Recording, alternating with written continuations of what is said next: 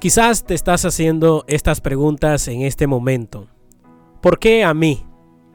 ¿Qué puedo hacer? ¿Cómo puedo ser libre de la depresión? Por favor, no te vayas y escucha lo siguiente porque hoy voy a hablar de un tema profundo, delicado, pero necesario de tratar, la depresión. La depresión es un padecimiento que se ha propagado grandemente afectando a millones de personas quienes sufren de depresión pueden experimentar intensos sentimientos de tristeza, ira, desesperanza, fatiga y una variedad de otros síntomas. Pueden empezar a sentirse inútiles y aún pensar en el suicidio, perdiendo interés en cosas y personas con las que antes disfrutaban. Con frecuencia la depresión es provocada por las circunstancias de la vida, tales como la pérdida del trabajo, la muerte de un ser querido, el divorcio o escasez económica. También por problemas psicológicos como el abuso o la baja autoestima. La depresión en el campo clínico es una condición física que debe ser diagnosticada por un médico especialista. Puede que no sea causada por circunstancias desafortunadas de la vida, ni los síntomas pueden ser aliviados por voluntad propia. Contrariamente a lo que algunos creen en la comunidad cristiana, la depresión clínica no siempre es causada por el pecado. En ocasiones, la depresión puede ser un desorden que necesita ser tratado con medicamentos o consejería. Desde luego, Dios es capaz de curar cualquier enfermedad o desorden. Sin embargo, en algunos casos, el consultar a un doctor o a un consejero por depresión te puede salvar la vida. La pregunta clave aquí es cómo ser libre de la depresión. Punto número uno, identifica los pensamientos autodestructivos.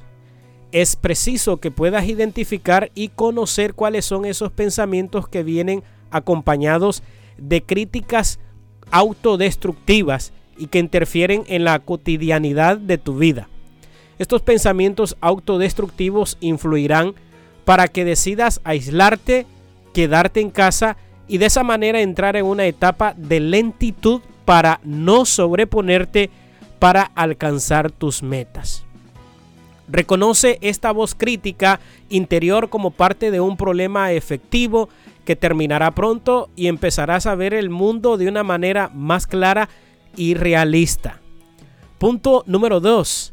Ve la realidad de una manera positiva. La frustración puede ser el resultado de un estado continuo de frustración.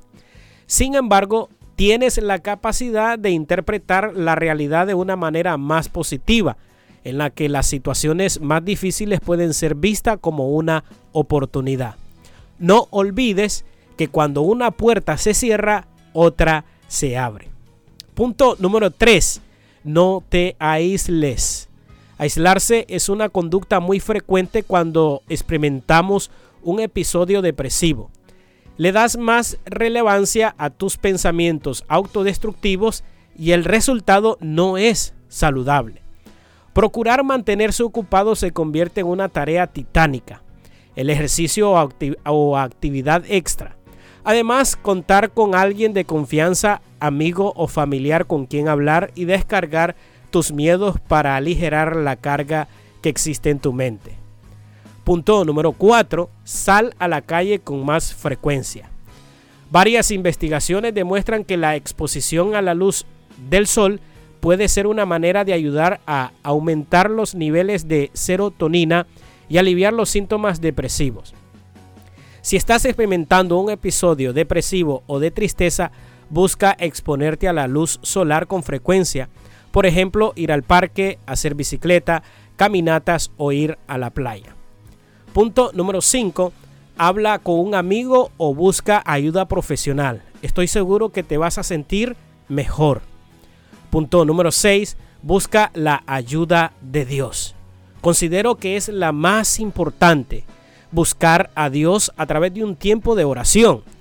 Hablar con Dios no es complicado. Solo dile cómo te sientes y pídele que te ayude. La Biblia nos dice que Dios nunca permitirá en nuestras vidas situaciones que estén más allá de nuestra capacidad para manejarlas. Primera de Corintios capítulo 10, versículo 13. Te comparto algunos versículos que te ayudarán y te darán paz. Isaías capítulo 41, versículo 10 dice, no tengas miedo, pues yo estoy contigo. No temas, pues yo soy tu Dios. Yo te doy fuerzas, yo te ayudo, yo te sostengo con mi mano victoriosa. Salmos 3:3, pero tú Señor eres mi escudo protector, eres mi gloria, eres quien me reanima. Filipenses 4:13, a todo puedo hacerle frente gracias a Cristo que me fortalece. Salmos 9:9, el Señor protege a los oprimidos, Él los protege en tiempos de angustia.